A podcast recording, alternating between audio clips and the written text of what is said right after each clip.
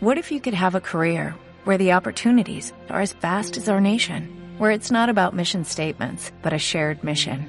At U.S. Customs and Border Protection, we go beyond to protect more than borders, from ship to shore, air to ground, cities to local communities. CBP agents and officers are keeping people safe. Join U.S. Customs and Border Protection and go beyond for something far greater than yourself. Learn more at cbp.gov/careers. Sí, no era necesario que la gente lo pidiera. Iba el podcast, evidentemente. ¿ah? Eh, pero es cierto que mucha gente lo pidió y que nosotros también lo valoramos y lo agradecemos porque igual nos gusta el cariño y nos gusta que nos pidan. Por eso, lo primero que yo hice fue ponerme mi camisita. ¿ah? Esta es como de Paco de Tránsito, ¿no? La camisita de desborde. Claro, claro. Con este verde loro. Esa es la de un amigo un amigo en su camino, que eran dos. Uno gordito, chico, y uno alto, el, motorista. Sí, sí, sí. Claro. Bueno, ellos fueron uno de los muertos ¿ah? de estos últimos par de años. ¿ah?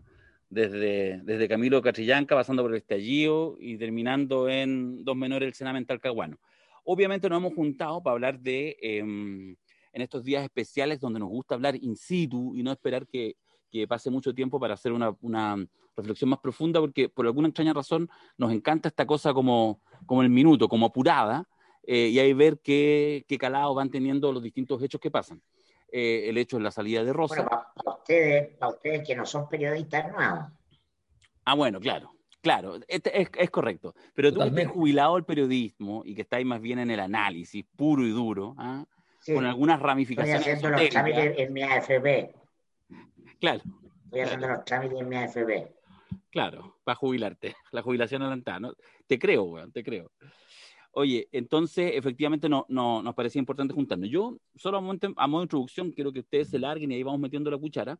Eh, me parece que, no digo nada raro, que eh, hay al menos dos dimensiones como bien definidas y por supuesto seguramente muchos pliegues entre medio respecto a lo que ha pasado ahora a la renuncia de, de Rosa, a la salida de Rosa después de casi dos años eh, a cargo de, de Carabineros, digamos, en una debacle ya sin precedentes, no solo Carabineros, sino en general de las instituciones eh, públicas, privadas y públicas. Y esas dos dimensiones son una que es evidente, que es lo político, que es lo coyuntural, que no es menor, donde está la ramificación de Piñera, ministros y un poco lo que podemos perspectivar para el próximo año del gobierno, el último gobierno de Piñera, si es que, si es que hay tal cosa. Pero también hay una segunda dimensión, y yo no sé si cómo vamos a ir transitando en este rato, que es la dimensión más institucional, si se quiere, ¿eh?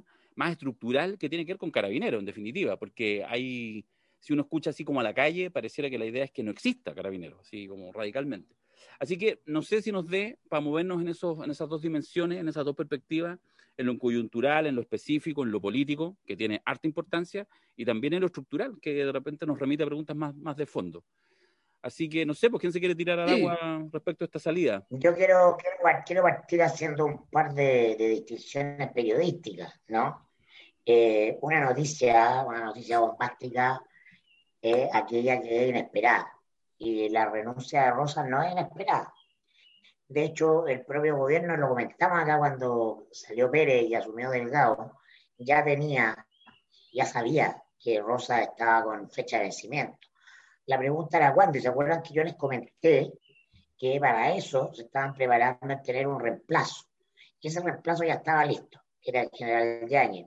Por eso que eh, extrañamente la moneda actuó con prontitud, ¿ah? comprendiendo que este era el momento para capitalizar, ¿no? ya que eh, eh, se hacía insostenible la permanencia de Rosas por este evento del, de, los, de, los, disparos a los chicos del Sename, no a venir toda la presión, entonces ya tenían la jugada lista. Si no lo hubieran tenido, todavía estaríamos, estaríamos en una bataola. No estaríamos en una bataola y este gobierno estaría aguantando como le ha ocurrido en innumerables veces. Entonces no está en noticia, la noticia Rosa estaba afuera. Eh, la pregunta era cuándo. ¿ah? Y fue eh, en este minuto entregando eh, en la reina, para, ponerlo en clave de gambito de dama, ¿ah? o entregando el rey en en, un momento en que estuviera eh, exigido, aprovechar el reventor. No, no, no, no tomar la iniciativa, sino que aprovechar de quemar el, el, el peón acá en, esta, Cuando me sorprende como la ansiedad que hay, porque en rigor no pasa mucho desde el punto de vista político, por lo mismo, porque no es inesperado, porque, está, porque Rosa sabía, Piñera sabía, estaba externalizado. Entonces, eh, yo diría que hay que saber distinguir, como dicen los, los buenos abogados, como los que tuvimos en nuestro último seminario, lo principal de los accesorios. hay como demasiado frenesí, ah, que tiene que ver con un momento ansioso, eh, bueno para medicarse alguna cosita, no, pero en rigor, en rigor no es tan noticiosa la, la salida.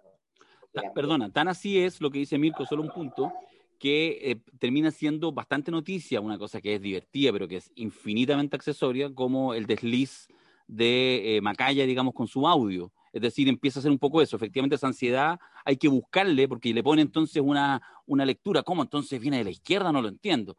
Eh, no, y noticia, noticia hubiera sido que el gobierno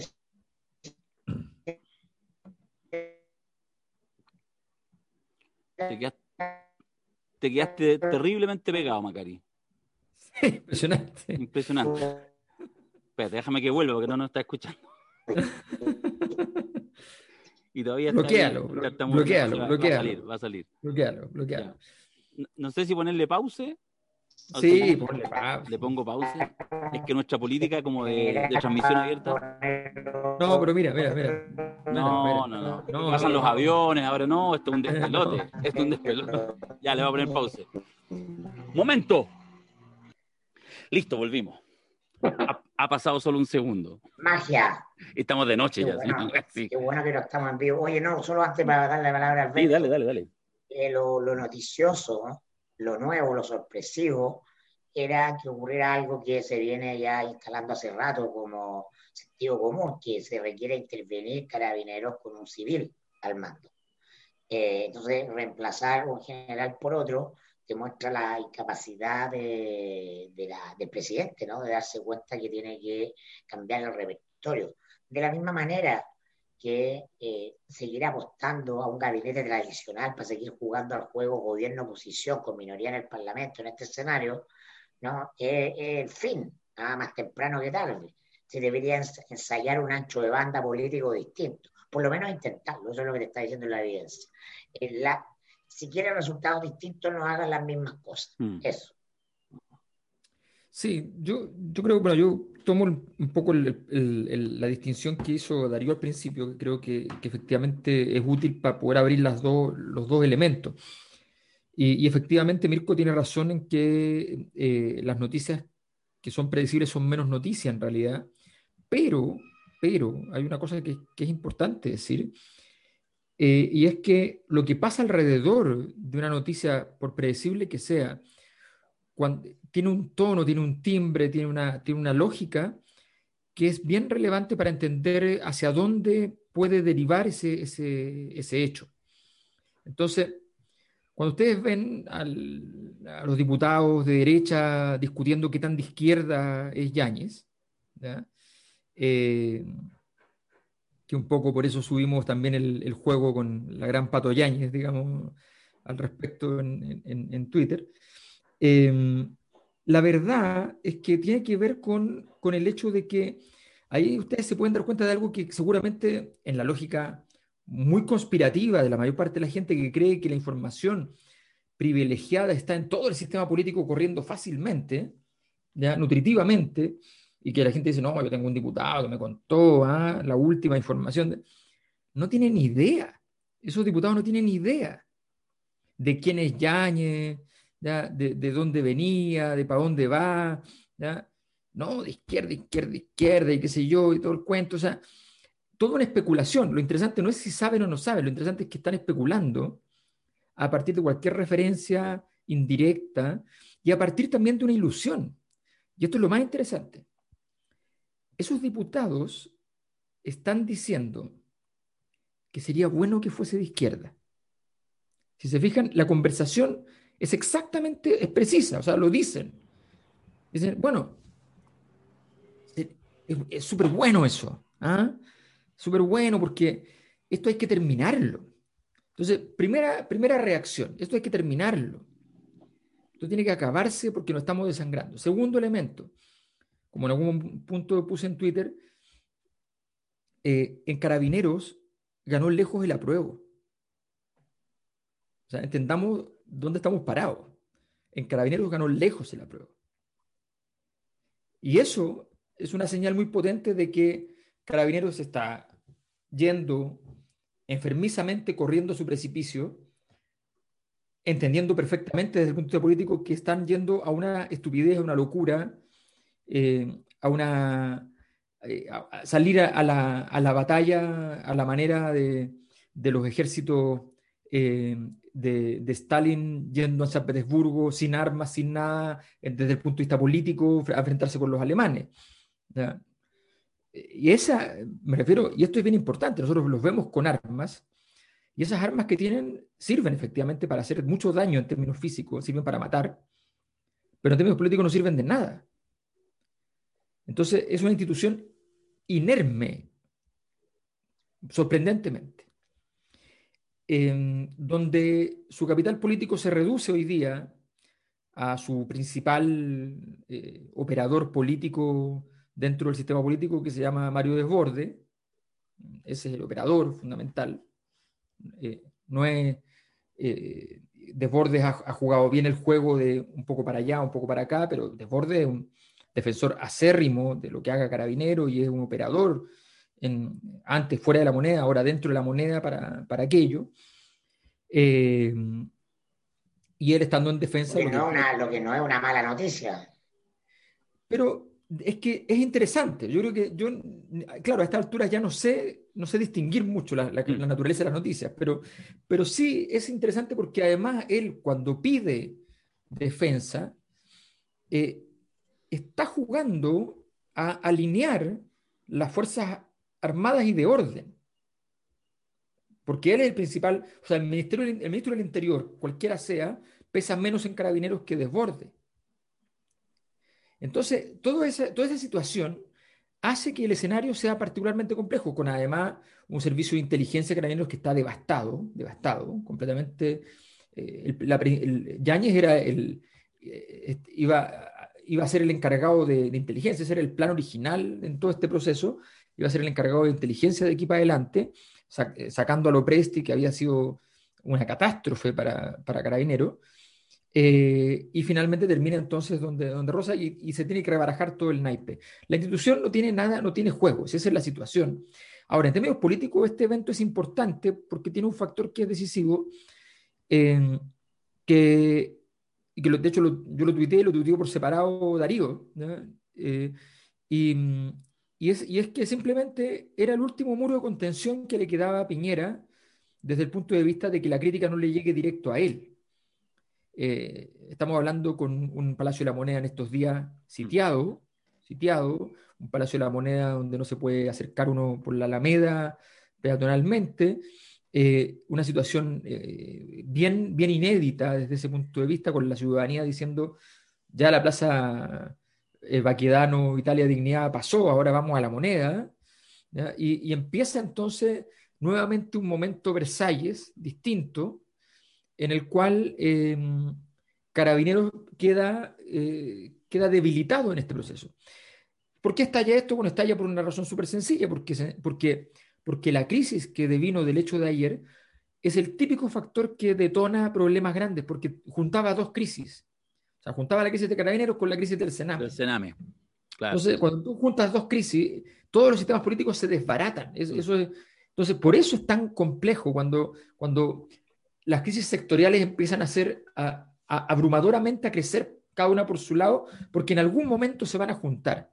Eso es lo que le ha pasado a Piñera, que sigue en el fondo perdiendo variables relevantes. Y esto es bien importante entenderlo. O sea, Piñera hoy día está ostensiblemente más débil, sus ministros están ostensiblemente más débiles, eh, Delgado literalmente tiene un desafío por delante gigante si quiere hacer algo, es muy difícil lo que tiene por, por delante.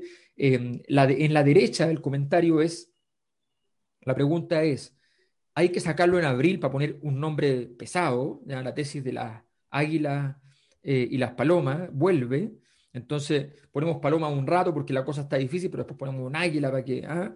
Y entonces la idea sería ponerle una fecha de caducidad rápida Y hay otros que dicen, no, no, no sigamos jugando al, al cambio de ministro del Interior y tratemos de que dure, digamos, entendiendo que en general es medio impensable en todo caso, eh, por el talante del personaje, por, una, por la trayectoria, em, no es tan fácil hacerle una acusación constitucional y la oposición probablemente no va a entrar en seguir creyendo en esa droga. Entonces, mm. este escenario de caos en el fondo es, es, es, un escenario que para Piñera se vuelve muy, muy complejo y la salida de Rosa sí en ese sentido tiene una, un valor político macro importante. Déjame hacer un apunte corto porque si no, obviamente nos vamos a ir porque no es el tema central, el tema es, Rosa, es Carabinero y todo, pero eh, mencionaba ya a Rodrigo Delgado, eh, a mí me parece que, siendo un tema accesorio, eh, de alguna manera es un síntoma, es un barómetro de efectivamente la orfandad y la debilidad del gobierno, algo que todos sabemos. Pero a mí no deja sorprenderme. Me, parece, creo, que todavía no, no, cumple dos semanas, o las cumplió recién, dos semanas de ministro del Interior, Rodrigo Delgado. Y, o sea, háganle algún favor desde el punto de vista del gobierno. O sea, háganle un favor. Con el tema carabineros, sin duda que podría haber hecho, pero hasta, hasta el punto de prensa hoy día anunciándolo, se lo toma Piñera en vez de dejárselo delgado, de permitir, de armar algún diseño dentro de la situación coyuntural. Evidentemente que había posibilidad. Entonces, e, eso, es, eso es parte de, de, las condiciones objetivas, como dirían los viejos marxistas. Piñera va a querer hacer todos los anuncios Sí. Siempre. Pensando que eso lo sabe. No, no, con Delgado, con quien sea. No, está en su naturaleza llenar un espacio. Sí, sí. No dejarle cosas a otro, es un individualista. No, no entiende el trabajo en equipo y por eso es la crisis. Claro. Entre otras razones. Sí. El tema es que, el tema, claro, estoy de acuerdo, no, no, vamos, no vamos a disentir en nada. Si lo, lo, que digo es lo mismo que estamos diagnosticando en la causa por la cual nada se va a arreglar mientras Piñera siga en el gobierno. Bueno, es que claro. Piñera, no un ministro, no un general director, no. Totalmente de acuerdo, o sea, digamos, hace la, la, la, lectura final, cierras el tema, estoy completamente de acuerdo. No deja por ello, cuando uno dice, oye, bueno, ¿qué esperaba?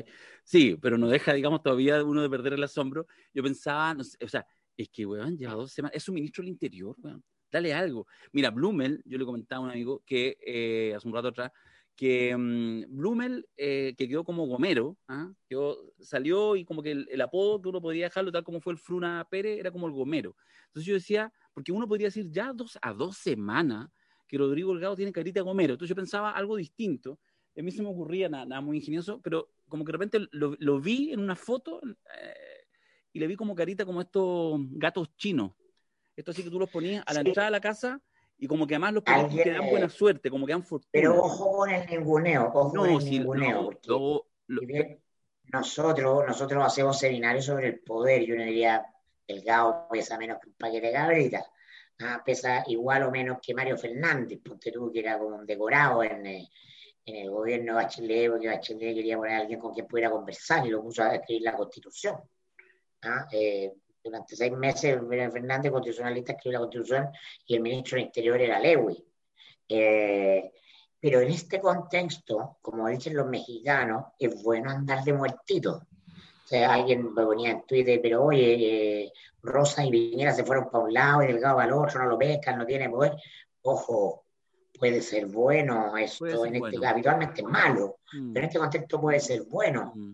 porque es, no es, menor ser una, una, figura que está al margen de la zona con caca. Mm. ¿ah? Entonces, si entrara a la zona con caca, que es Piñera y su círculo, probablemente tendría menos posibilidades de sobrevivir delgado que si no.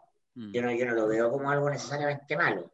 No, yo, yo lo veo distinto, porque a mí me parece que el problema de, bueno, el, problema es cuál es, literalmente qué tal, qué tal delgada es la línea. O sea, claramente Delgado llega a construir una línea amarilla, que es lo que tiene que construir un gobierno que busca en este momento tratar de, vertebrar un, escenario de compleja polarización desde el punto de vista de las posiciones, em, donde no hay acuerdos, o sea, eh, pasamos de, la democracia de los acuerdos a la oclocracia de los desacuerdos, y, en esa, y en esa dinámica él tiene que construir algo y no puede. Entonces necesita ampliarle el ancho de esa, línea amarilla que permita amarillentamente meter ahí adentro al ADC, a Evópoli, a RN, a un pedazo de la UDI, ¿ya? y ojalá así en sueños, sueños celestiales, ¿ya? Pucha, un pedazo del PPD, de los radicales, en fin. Claro, porque, perdona, porque además la jugada, o sea, si efectivamente hubiera un diseño para que él esté en posiciones más moderadas, es decir, te saco esta primera línea, pero no, pero es lo contrario, es la intrascendencia. Y eso efectivamente en alguien que llega, oye, es igual tiene sus activos, es el primer alcalde que llega en esa condición, o sea, tiene varios activos. Y, lo dejáis con cero, no, no es que lo destruye, no es que está a punto de la salida, efectivamente está más lejos de una acusación constitucional. Lo, digo ahora, aquí ahora, no va a haber acusación constitucional contra Rodrigo Delgado. Anótalo en Excel ni a Nora, lo ni que no es poco. Pero, pero, eso no es. bueno, no, yo, yo, te concedo el punto, no es poco. Pero me parece que a las dos semanas descapitalizarse de esa manera, porque efectivamente volvemos al tema de Piñera. No hay cortafuego. Ni uno. No, pero si es que Piñera desprecia a las palomas. Si es que así es simple. Mm. Sebastián Piñera es un tipo que cuando mete a Blumel, lo mete porque dice este gallo ya, bueno, nos va a traer la buena onda y es más blando. Necesitamos eso. Lo que va y, a la semana va a pasar. le pone una pistola en la mesa y le dice, tenéis que salir a, reprimir. A matar hueones. Claro, Piñera, Piñera, Piñera va a querer, va a querer quemar a, Delgado. Si está la idea, porque claro, él quiere tener la ganancia de hacer un anuncio que sale estúpido y torpe, todas las cuñas que se despacha, de, lo, de que los balazos fueron accidentes y todo, y se vuelve en su contra, como todas las cosas, ¿no? Pero y, después la próxima que sea dar la cara por el, siguiente desaguisado que va a pasar mañana, pasado mañana, el lunes, no sabemos, no, va a mandar a Delgado. Claro, claro. Entonces, ese ancho, ese camino ancho se convierte en la delgada línea amarilla, donde él tiene que, eh, un ministro tiene que construir su camino, con un presidente que nunca ha dejado a nadie construir su camino, salvo que sean personalidades águilas, eh, como Chadwick o como Mañalich. Primo. Águilas primas. Claro, no, o como Mañalich, que son capaces de meterse encima de la cuestión y, llevarse el, problema para la casa. Dicen que son familia con Mañalich. ¿eh? bueno, también es familia con Walker, pero no. es, familia con Girardi, Familia con Girardi. Sí. finalmente hay lazo, hay lazo. Entonces, bueno, pero, pero efectivamente, o sea, yo creo que, que, lo, interesante es que, o sea, a mí, a mí me parece, eh, si me, si me permiten, el, yo creo mucho en, la, en las tendencias estadísticas. Y la estadística es que el, el, el ministro, eh, el primer ministro de Interior de, de, de Piñera duró más que el segundo y el segundo duró más que el tercero. La inercia dice que la presión sobre este ministro es muy fuerte para que dure poco, menos, menos todavía que cualquiera de los anteriores. Em, y, los, y los números del gobierno, los números, no los números así, el titular de la CADEM, por decir algo, sino que los números, los números más profundos, eso, esas variables que cuando uno hace un análisis estratégico va a buscar y dice, quiero ver esto, quiero ver en qué situación se encuentran estos, estas variables que que son como los gringos, por ejemplo, los gringos, para saber cómo va a estar la economía, necesitan predictores, entonces uno de los predictores que usan son eh, la cantidad de contratos de camiones. Ese es su predictor preferido, de hecho, para, esos cálculos. Más que calcular el IMASEC llamando por teléfono a una muestra de empresa y preguntarle cómo le van las ventas y qué sé yo, sino que no, van a decir el movimiento de los camiones. Bueno, esas cosas, ese, ese elemento de predicción, eh, indica que efectivamente Delgado tiene que tener recursos propios para poder hacer algo. Y Delgado no tiene recursos propios. O sea, eh, yo en esto eh, siempre hemos tenido diferencias porque, porque ahí Mirko tiene una, visión distinta y porque Darío más viene del mundo municipal. Yo siempre he dicho, el, mundo municipal no se convierte, de una, no, no da el salto cualitativo, ¿ya? No, no, no cambia de estado eh, por el mero hecho de ingresar al, poder y tener, y tener, porque ¿cómo resuelves tú, con, la lógica de la acción municipal, una problemática de variables críticas políticas de alto nivel como esta? O sea, ¿cómo, para decirlo muy ridículamente, y perdonen, pero esto no se resuelve haciendo una playa en el Mapocho, ¿ya? pero tampoco se resuelve haciendo una óptica popular. Entonces, es un problema... ¿Qué lata es último que dijiste? ¿Qué lata? No te quería decir. Es una cosa compleja. ¿ya? Entonces, asume. convertido, Alberto, ¿te has convertido en un netecito? No, no, todo lo contrario, no. No, no se equivoquen. No, Solozzo solo destruirá el mundo. no, la droga ha llegado. Don Vito Corleone le dice no a Virgil Solozzo. No le dice que sí. No, por favor, por favor. Vamos a dejar a Delgado un rato. Vamos a repetir. Voy a traer uno, voy a traer uno.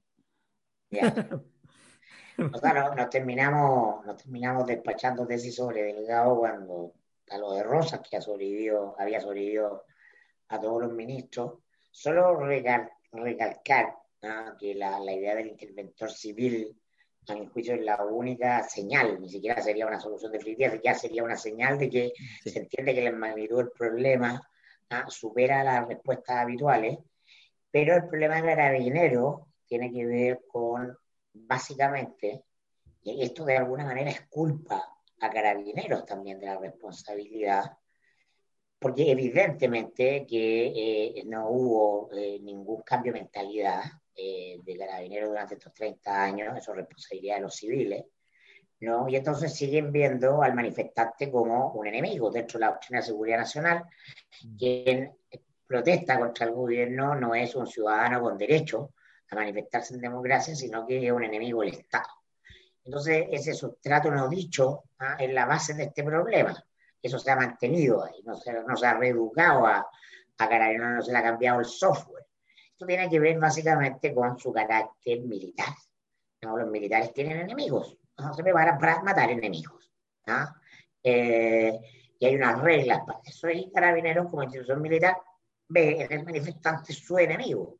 ¿no? Y esa es la razón final, que también es mucho más simple que todas las la cantidades de eh, nuevos protocolos de trabajo, etc.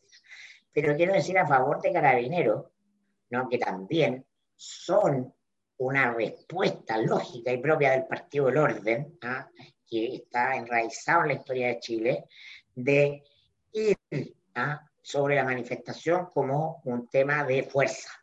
¿no? Existe una manifestación que viene a tener orden política y eso la reprimo y la aplasto.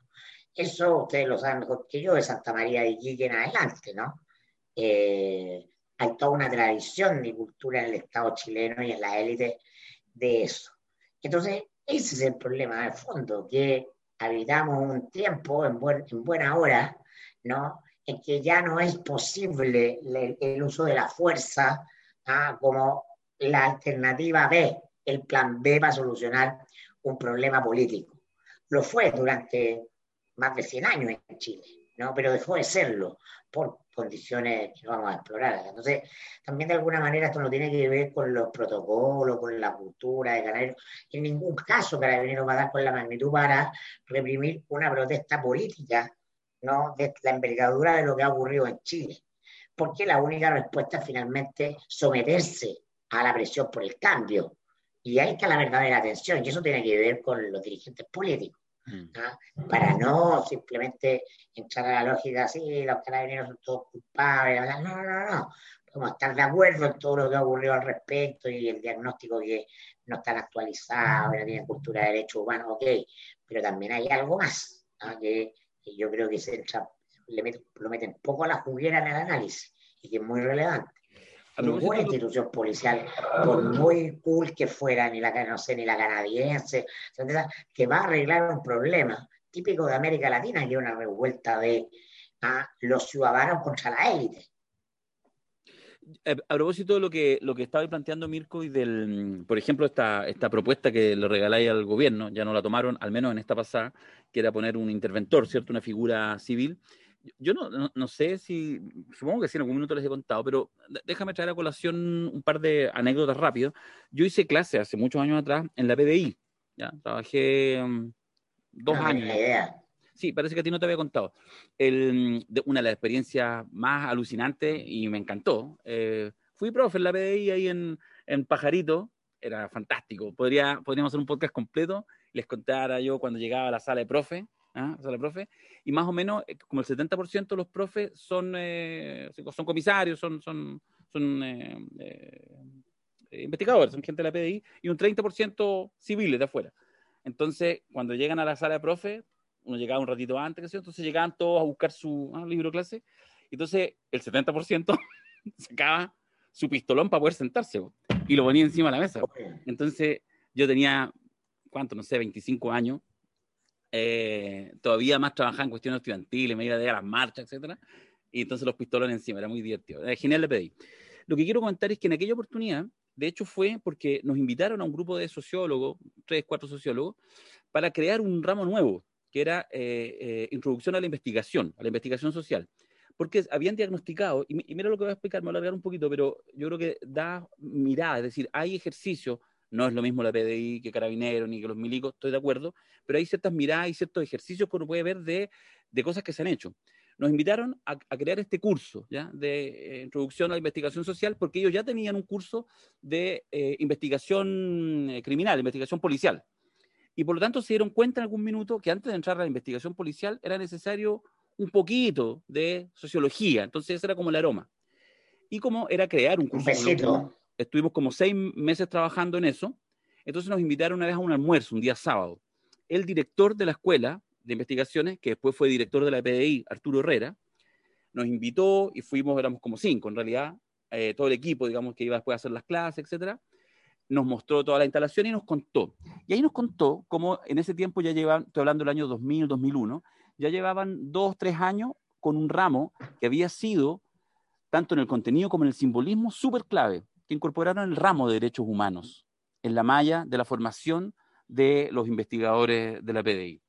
Entonces, y nos contaba cómo todo eso generó mucha urticaria, porque se suponía que, sobre todo para los más antiguos, y él hablaba con mucha mm, propiedad de, estamos de a poco dejando atrás la época de los directores generales. ¿Te acordáis? En dictadura, que los directores de la PDI eran generales del ejército, que estaban puestos ahí en investigaciones. Entonces, bueno, lo que quiero decir así rápido, hay más elementos, pero efectivamente hay que hacer cosas hay que poner piso desde las instituciones políticas, en este tipo de instituciones, para que puedan hacer los cambios. Y siempre vais a encontrar que un poco lo que tú, lo que hemos señalado con el tema que ganó la prueba, seguro que dentro de Carabineros vais a encontrar mucho apoyo, mucho apoyo que no se expresa en gente que de verdad quiere cambiar, porque la mayoría de los carabineros y carabineras quiere su institución y, y no quieren ser despreciados, ni quieren tener que andar con el uniforme si es que va con su hijo a la fila de no sé qué lugar, sentir el desprecio de la gente. Entonces, indudablemente que hay cosas que hay experiencias a la mano, eh, con sus pifes y con sus cosas, pero que claramente en carabineros todavía no pasan, porque claramente no hay una voluntad política de quienes tienen que hacer los cambios.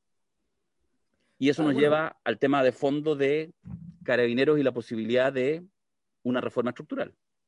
Bueno, el tema que no, ocurrir, que no puede ocurrir en este gobierno. No, no, puede. La reforma requiere legitimidad. La reforma, la refundación, ponerle la graduación que tú queráis. Entonces, hoy día, en el, contexto político, implica que todo lo que se haga tiene que ser legítimo, no solo legal. Y el gobierno carece de legitimidad porque el presidente no la tiene, está impugnado. Mm. ¿no? Eso choca con la legalidad y por eso estamos en una crisis. Mm. ¿no? Y por eso no va a salir una, una mención en este gobierno ni, nada importante, ¿no? Este es un gobierno ya no ni siquiera de administraciones de mera flotación. Claro, y, Para dejarle claro a la gente por qué este cambio no resuelve el tema. O sea, el, el, el presidente busca, yo me acuerdo un, un partido del año 90, qué sé yo, donde eh, en el Nacional, un clásico, la ULA hace dos goles más o menos temprano a Colo Colo. Y Espina se da cuenta... Pero eso hace muchos años. Sí, hace tiempo. Y mm, en los 90, con Salas, Golver y compañía. Y, y, le, y, en ese momento Espina, Marcelo Espina, que era el capitán de Colo Colo, súper claro, se da cuenta de que esta cuestión los, a, los, a, los, laterales los van a pasar por todas partes, o sea que va a ser un desastre. Los agarras, todo el estadio lo vimos, o sea, los agarra, los lleva atrás los reúne y le dice, y les grita, todo atrás, todo, se acabó la cuestión, o sea, esto termina 2-0 y se acabó. Eso es lo que tiene que hacer Piñera, pero Piñera cree que puede tirar tres jugadores para adelante de vez en cuando y deja abierto y a las dos semanas después, después de un avance donde sienten, ah, entonces vienen con estas cosas así como, comentan así como, estamos logrando poner agenda, estamos mejor que la semana pasada, tenemos nuestro propio proyecto del 10%. Tenemos nuestro propio proyecto del 10%. A la semana siguiente están hechos polvo, polvo. porque no entienden que esta cuestión efectivamente es flotación, flotación, entendiendo que cada día que pase vas a flotar menos, pero tienes que flotar un poquito menos porque eso te va a permitir llegar al final del gobierno. Si es que, o sea, hoy día la, discusión dentro de la derecha, o sea, es bien interesante porque, por ejemplo, toda la derecha, eh, dentro de la derecha hay mucha gente que en el fondo, que es lo típico de las enfermedades en el fondo, vamos a decirlo en términos organicistas, digamos.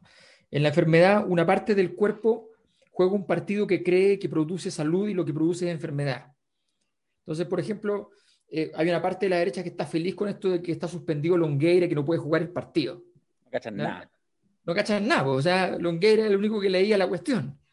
Entonces, entonces se empiezan a, a, encontrar, con, o sea, hay una parte de la derecha que, eso sí, también tienen razón, dicen, busquemos una fórmula donde hagamos gestos, donde se vean obligados actores terceros a llegar pero actores que valgan, no los actores clásicos, no, no vamos a llamar de nuevo a, a Viera Gallo, a Genaro, o sea, no, actores nuevos. Entonces, hay parte de la derecha que está hablando de, oye, ¿por qué no armamos algún triunvirato? ¿Por qué no armamos alguna cosa que en el fondo informal, obviamente, que permita darle una imagen de que el gobierno está tratando de escuchar otras voces, que está tratando de hacer otras cosas distintas, que gane tiempo, que, que gane dos meses en la, en la discusión. Esas cosas el gobierno no es capaz de hacerla porque efectivamente Piñera se entusiasma con cada posibilidad de que, de que, de que, de que va a subir el Everest cuando de verdad no es capaz de entrar a Santa Lucía. Entonces, esa situación, bueno, en este, este caso literalmente, no, no es, uno puede entrar a Cerro Santa Lucía. Eh, entonces, literalmente la situación es, muy, es muy dramática y no se entiende entonces que las variables del gobierno están en, en este punto completamente muerto. Yo, o sea, yo, yo soy bien claro, para mí es evidente, es evidente ya a estas alturas que este gobierno destruyó toda, toda posibilidad, esa es mi tesis, toda posibilidad de que un candidato de derecha gane la siguiente elección. La, la derecha... Te lo vi tuiteado, no, te lo vi tuiteado. No va a ganar la siguiente elección. No va a ganar. El que sea. Pamela. Pamela tiene posibilidades solo en un ambiente como este. O sea, solo en este nivel de anomia, solo en este nivel de anomia, puede crecer Pamela Giles, porque Pamela Giles es una, es, una especie de arrebato político de la anomia. Efectivamente, tiene, tiene un rasgo así como, como, como, como un Trump de izquierda en ese sentido. O sea, eh, ella efectivamente hace un juego individual, flexible, con miras a un acopio, a un acopio personal. Y el acopio personal se puede hacer en escenarios como este. En un escenario de mínima vertebración política, de mínima orgánica, eso es imposible. Tú le, pones dos cosas hechas que, tienen un tejido intermedio y se acabó, se acabó Pamela Giles. Entonces, ahora, vamos a estar, a ver, hace tres semanas estábamos con que Jadwe, no, Jadwe ya está en segunda vuelta, ya estamos, ahora estamos con Pamela, a ver, ¿No será que esto ya está en caos total y que entran y salen nombres hasta que en algún momento se va a estabilizar en algún nombre y vamos a llegar a... Esperando, esperando a JC, así se llama este, toda esta saga, se llama Esperando a JC. Esperando a JC. Estamos esperando a JC. Muy bien. Tenemos, tenemos, yo tengo, prefiero a Jado todo, pero estamos esperando a JC. Eso nomás les decimos. Pero mira, si además está el fiscal Gajardo, Isquia. Oye, hablando de candidatos presidenciales, vi un, un tuiteo, o sea, lo, vi en Twitter, que parece que hoy día, ya, no estamos teniendo el tema de Rosa, pero es para ir cerrando. El, mm, un Twitter de, eh, del Quique Mujica que hacía referencia, no lo escuché, a que Yoyan había así como levantado, sugerido la opción presidencial de, de Enio Vivaldi. ¿Ah? Sí, y yo la verdad que la opción de Enio Vivaldi te la escuché a ti hace ya harto tiempo. Un año, tres meses. Un año, tres meses. Un año, tres meses que se, que se está hablando de, de, Vivaldi dentro de varios partidos, porque en el fondo, al final, desde la DC, el PPD, el PS, en ese momento incluso el, el PC, todos tienen claro que había que buscar un candidato de afuera que tuviera respeto, que tuviera posibilidad, que fuera buen candidato, que tuviera una historia que contar, que fue por lo de la Bachelet, que fue esto, que aquí, que allá. Ah, verdad, fue por lo de la Bachelet. Sí. Entonces, que tenga, que tenga historia que contar, que cante tango, que cuente chistes. Narrativa, narrativa. Que tenga narrativa, efectivamente, y que además tenga, no todos los días te encontráis con un apellido Vivaldi para ser presidente de Chile. Y, y, es, una, es un, es, un, estímulo. Entonces, efectivamente, eso se habló hace mucho rato, pero Alfredo Ibañán, para que ustedes sepan, es, es, un modelo lauchero. ¿ya? Es como un lauchero, el lauchero clásico que no podría jugar en el fútbol profesional porque estaría offside siempre. Pero en, pero en, escenario, sí. pero en escenarios de baby, ¿ya? puede jugar. Quédate arriba, quédate arriba, quédate arriba, quédate arriba. Quédate arriba, quédate arriba. A mí me decían ¿ya? eso. Entonces, eh, Heraldo, Heraldo jugando fútbol es buen lauchero, eso es distinto. Él es bueno, buen lauchero. Pero, pero Alfredo, yo no jugaba fútbol con Alfredo, pero sí él, en términos de, de, su actividad como académico político, porque eso es lo que es un funcionario al final, eh, él juega de lauchero. Y entonces, como ya vio que el nombre prendió, porque hay que decirlo, ¿ya? la idea de todo el diseño aparentemente es todavía mucho más adelante, que termine su rectoría, qué sé yo, tranquilamente, que, que, sea una música de fondo, pero Alfredo dijo, aquí me voy a llevar yo el candidato, yo tuve la idea, ¿ya? y entonces... No, ya, ya, se sabía, ya. Lo comunicó, no, sí, pero sí es que... No, pero, como... responde, pero además responde a la ilusión de todos los tipos de élite. ¿ah? Como si el público, que la, lo, el electorado que define la elección, que es Maipú, Hualpenchi, Guayante, Gavancha, supiera y le importara el relato de Enio Vivaldi todo ese discurso del maestro tuitero respecto a qué, qué, qué, importante trayectoria, qué honorable señor, ¿ah? qué, qué, ético, qué importante, no, no, entender nada de qué se trata la democracia de masas, ¿ah? no, nada. Eh, estamos en la cultura de televisión, en los, los te, te, te, lo vas a comer, Mirko, porque va, va, la probabilidad de que gane una elección es muy alta, el hombre es un candidato así... Me la como, me la como, me la como. JC contra Vivaldi. Bueno, pero JC no va a ir y Vivaldi va bueno, a ir. Pero tranquilo, Me gustó este capítulo. ¿Por qué no va a ir? ¿Por qué no va a ir? Porque hay una cosa que le cuesta a la gente que es tomar una decisión como esa cuando tú sacrificáis todo el capital todo. que tenía atrás. Claro, pues si no es broma. Pregúntale a la Vea cómo le fue. Sacó 20 Eh, puntos. ¿Y a dónde está? ¿A dónde estás, humano, Bea? ¿A dónde estás? El Te, factor te lo dije, Bea. No, dije. Vea, espera, estoy buscándola. Vea. Tú jugaste, No, no tú jugaste, tú jugaste, yo, tú jugaste Baby, Alberto, con Heraldo, yo jugué Baby con Julito. Éramos dos contra tres en la playa del lago Lanalhue. ¿ah? Y Entonces, en esos partidos se ve el carácter de la gente. ya. En esos Nadie más partidos. Yo no he visto una cancha de fútbol Pero bueno. Nadie más insoportable que Heraldo en todo caso. Nadie. Ahora, nadie, perdona, yo creo que, perdón, yo creo que aquí hay una, una, una, una controversia falsa, porque yo creo que todos estamos de acuerdo que si JC da el paso al frente, ok, el resto que se corra para que él transite. El tema, la duda más bien tiene que ver No, lo que yo digo, lo que yo, no, lo que, lo que yo digo es que no, puede, no hay espacio para alguien que no venga del mundo de la masividad, ¿ah? de la lógica de la cultura pop, ¿ah? y que no necesariamente, y por eso que me parece vienen nombres como Gajardo, como eh, Isquia, tienen que encandilar al ciudadano medio, ¿ah? que está en lo más, está lo más lejos de la academia ¿ah? y de la rectoría o otrora importantes y nobles, ¿ah? porque son también una suerte de aristocracia, también una suerte de élite, Claro. ¿ah? que hablan en castellano antiguo. Entonces, si tú me preguntas a mí, te- yo sé, sí, me, pero a mí, pero yo veo el fenómeno, ¿no? Es decir, ya, ya quién el lo conoce.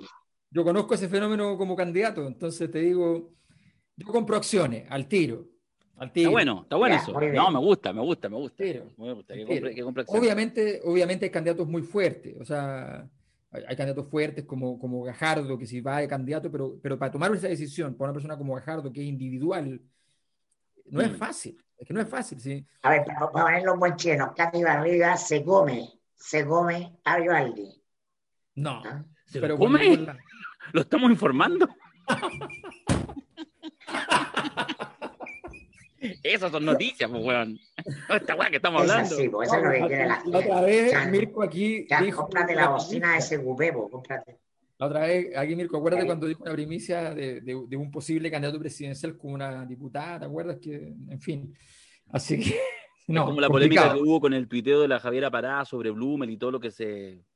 se ah, no la vi, no, eso no la vi, no la vi. Me la, me, Oye, me, algo me la importante, vamos a cerrar, pero, o sea, o supongo, no sé, porque tú eres el dueño del boliche, Darío, pero el tema del proyecto de la Camila Vallejo, los dos tercios, lo dijimos acá en la Cosa Nostra. Buenísimo. No, el proyecto probablemente quede archivado, no tenga destino en, en el Congreso hoy día lo que a mí me parece así, imposible, imposible dado el clima de revolución que hay.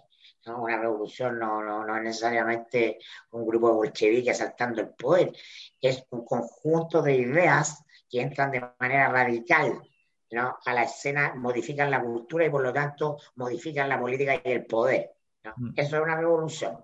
Entonces, eh, no veo una asamblea o convención constituyente asumiendo sin la capacidad de fijar sus propias reglas, sus propios foros y sus propias binarias. Ese es el punto central. Yo no lo veo. No veo una convención que, ah, que esto, estas son las reglas que nos dejó la Cámara y por lo tanto. Yo lo, sí, a mí, a mí esa parte me, me, da un poco lo mismo. Yo lo que creo es que el, el gran desafío es otro. El gran desafío es que, primero, que adentro de la, de la convención estén efectivamente todos los actores que tengan que estar, porque si no, pierde peso. O sea, es necesario que estén adentro. Es también, vamos a decirlo así, también es malo para la Convención Constituyente que no esté Longueira adentro. ¿ya? Como estaría maravilloso, si es que estuviese vivo, por ejemplo, que Agustín Edwards hubiese estado adentro, porque si está afuera es mucho más peligroso que esté, a que esté adentro. Es interesante ese, esa, necesidad. Y los dos tercios es parte de una negociación, una cosa que uno tiene que entender también que esto son negociaciones. O sea, tú no le puedes decir, esto lo, esto lo enseñamos en los seminarios del padrino, tú no le puedes llegar y decir al que perdió la negociación, sí, pero entrega todo. Porque eso no es una negociación, es una guerra, y el otro tiene que salir a la guerra. Entonces, es parte del juego no tocar los elementos de aquello. La gran gracia, después del 80%, es lograr que eso se traduzca en algo más que dos tercios. Es un desafío gigante, pero ese es el desafío. Entonces, sí. en, el fondo, en el fondo hay que entender que hay dimensiones políticas de esto que no son, no te, no te, puede, no, te puedes traspasar esa línea. O sea, porque si no juegas a un juego en el cual el otro, el otro actor no va a jugar. Y cuando el otro no va a jugar, eso se produce una situación... No, yo estoy de acuerdo que eso es un deber ser y podemos conversarlo y es muy difícil no estar de acuerdo con eso en una conversación tranquila como esta. Pero lo que hay es un clima. Sí. Pues. Un clima, un clima de revuelta. Que los climas de revuelta no son racionales, no nos ordenan a aceptar al otro como legítimo otro. Pero perdón, pero, pero, pero perdón, pero, pero sigue siendo, o sea, pero lo que tú has señalado no es solo irracional, es muy racional, porque más ojo, en, en estas pequeñas detalles lingüísticos, esta vez no lo vamos a cambiar por un podcast, pero cuando hablamos de los dos tercios, yo creo, si tú me preguntáis una pequeña apuesta política, dejemos de hablar de los dos tercios, hablemos del un tercio. Si ese es el tema, o sea, lo que está en discusión, y eso es lo que señala, lo naturaliza Mirko, y yo estoy completamente de acuerdo, es que no es posible suponer que se van a juntar 180 eh, convencionales con los, con los indígenas, con los, con los eh, cupos indígenas, etcétera, y que efectivamente el Estado, y van a llegar, van a decir, ah, sí que mira, ese tercio, no los tercios, ese un tercio va a impedir que nosotros escribamos una página, porque los buenos pueden decir, no, eso no, y eso tampoco, y la, y la constitución puede quedar... Una minoría con poder de veto. Esa es la historia de es el tema. Esa es la historia de Chile. Y esa, historia, de Chile está llegando a su fin, porque estamos frente a la refundación de Chile. Entonces, eso es más poderoso que las reglas de la política en este minuto. Y lo interesante, yo creo, me parece lo que, lo que señala Mirko, es que efectivamente no se trata de que nosotros, este sector político, no va a aceptar lo del otro sector político, porque ahí yo estoy de acuerdo que efectivamente en este minuto están muy disueltas y en buena hora para un proceso como este los cánones tradicionales, ¿cachai? De izquierda y derecha, para esto. Justamente lo que va a haber es que seguramente va a haber convencionales incluso con, cierta sensibilidad que uno tradicionalmente podría haber pensado más bien de centro, más bien conservador, más bien no sé qué, pero que efectivamente va a querer ir a construir con las mayorías razonables, porque ahí les va a pasar, incluso, insisto, no a sectores de izquierda radicalizados en contra del sistema, la dictadura y todo lo que viene después, sino que a personas que van a estar ahí van a decir, y estos hueones que son un tercio de nosotros van a ser incapaces día tras día, semana tras semana, que seamos capaces de poner las cosas realmente esenciales de la Constitución. Yo creo que eso no va más y la pregunta es si se define antes con este Parlamento, con esta presión, o después, es secundario. O sea, la a ver. Yo digo que si la regla de los dos tercios la aprueba la propia convención es legítima, pero no va a, primar una regla que fue aprobada por el acuerdo del 15 de noviembre. Eso es lo que yo veo.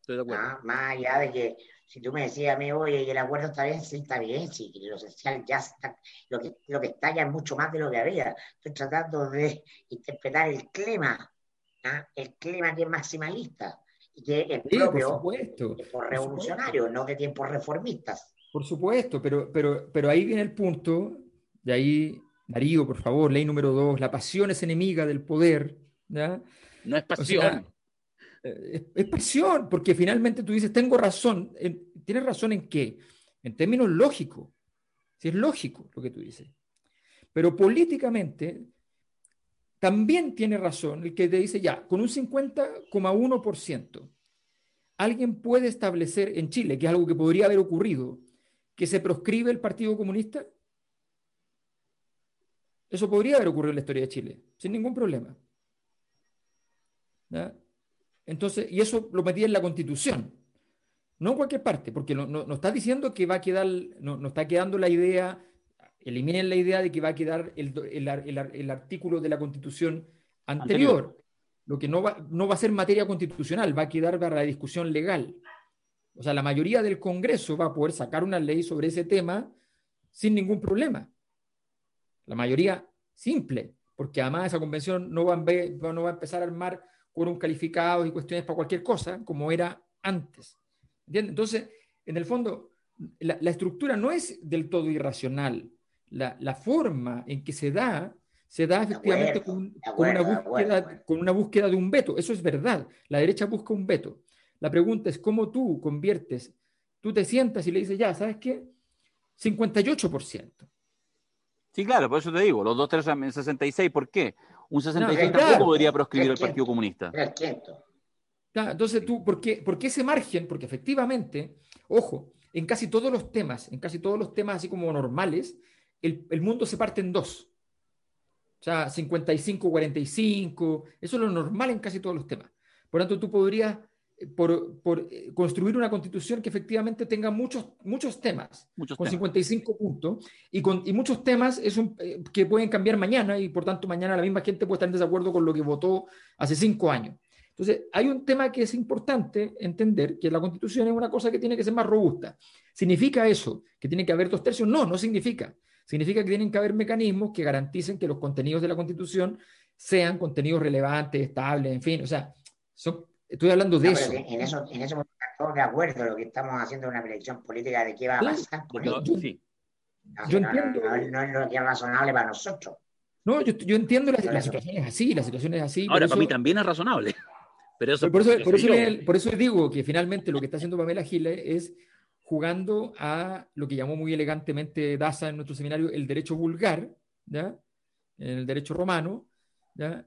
Y lo que en realidad es como lo que nosotros entendemos en los seminarios del Padrino como la llegada de Virgil Solozzo con la droga a la mafia.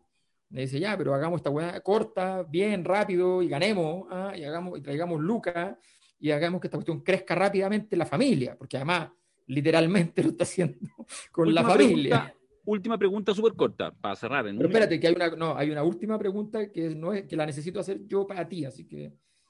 Ya, y yo voy a hacer un comentario. No, ya, está bien. Solo la pregunta que a mí me interesa, corta, chica, ramplona, para que la ninguna Mirko, haga lo que quiera. ¿Vamos a seguir sabiendo de rosas? No. ¿Por qué? No, digo, acusaciones en su contra. Tiene, tiene, más de 30 procesos ah, abiertos. Bueno, vamos a seguir sabiendo. Como vamos, a seguir sabiendo de Piñera, porque esos procesos sí tienen que ver con el momento eh, refundacional y con la necesidad de que haya justicia. Entonces, evidentemente que la presión ahí es ineludible. Ya. Claro, yo creo, yo creo que en todo caso los procesos judiciales en este tipo de cosas, eh, cuando son de este tipo de temas, que son muy políticos, tienden a ser, tienden a, solamente traer novedades importantes si es que efectivamente ya el sistema total tomó una decisión. No creo que el sistema judicial vaya a innovar en este escenario. La innovación va a venir de afuera y a partir de eso se tomará la decisión de procesar hasta por impuestos al general Rosa.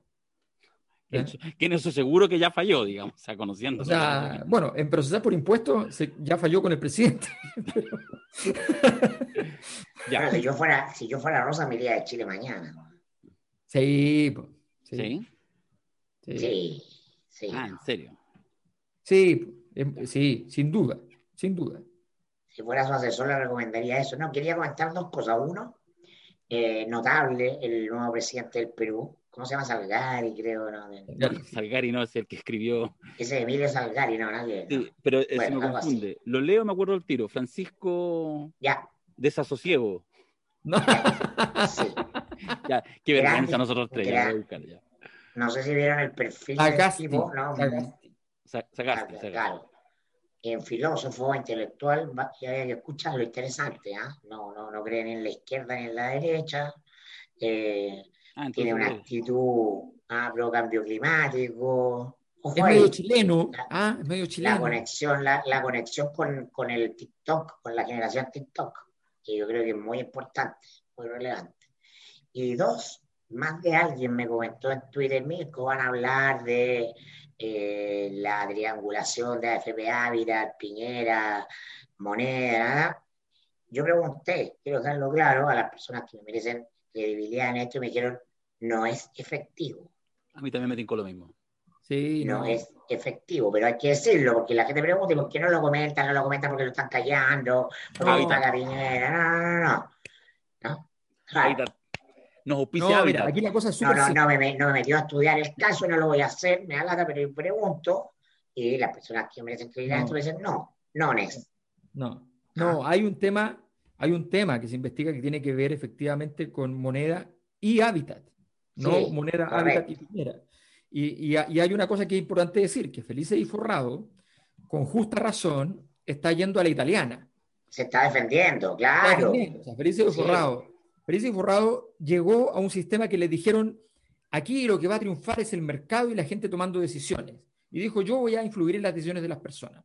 Y cuando hubo un actor que influyó en las decisiones de las personas, el sistema dijo, no, no queremos que haya un actor que influya en las decisiones de las personas, que no seamos nosotros como AFPs. Mm. Y entonces empezó la sanción permanente a tal punto que los felices y forrados están forrados, pero no están felices. No felices. Entonces, eh, partiendo por el primero que partió, que tuvo que pasar por la cárcel y toda clase de cosas, que, entonces no nos olvidemos. Entonces, tuvieron que, y tuvieron que salir al ataque y fueron a la ofensiva y lo están haciendo políticamente bien, pero es una historia interesante para el padrino no es una historia interesante para Jesucristo. ¿Me entienden? Oye, les quiero presentar a Claro, lamentablemente eh, la gente cree que Piñera es culpable de todo y probablemente culpable de muchas cosas, pero no de esto. Queremos presentar igual a, nuestro. Un segundo, quiero presentar nomás que tenemos un auspiciador ahora. El, nuestro auspiciador, sencillamente quería presentarlo ahí que está. Bien, quiero dar la bienvenida a FB Ávila como el primer auspiciador, ¿no? Pero nosotros tenemos una línea independiente. Independiente, somos independientes.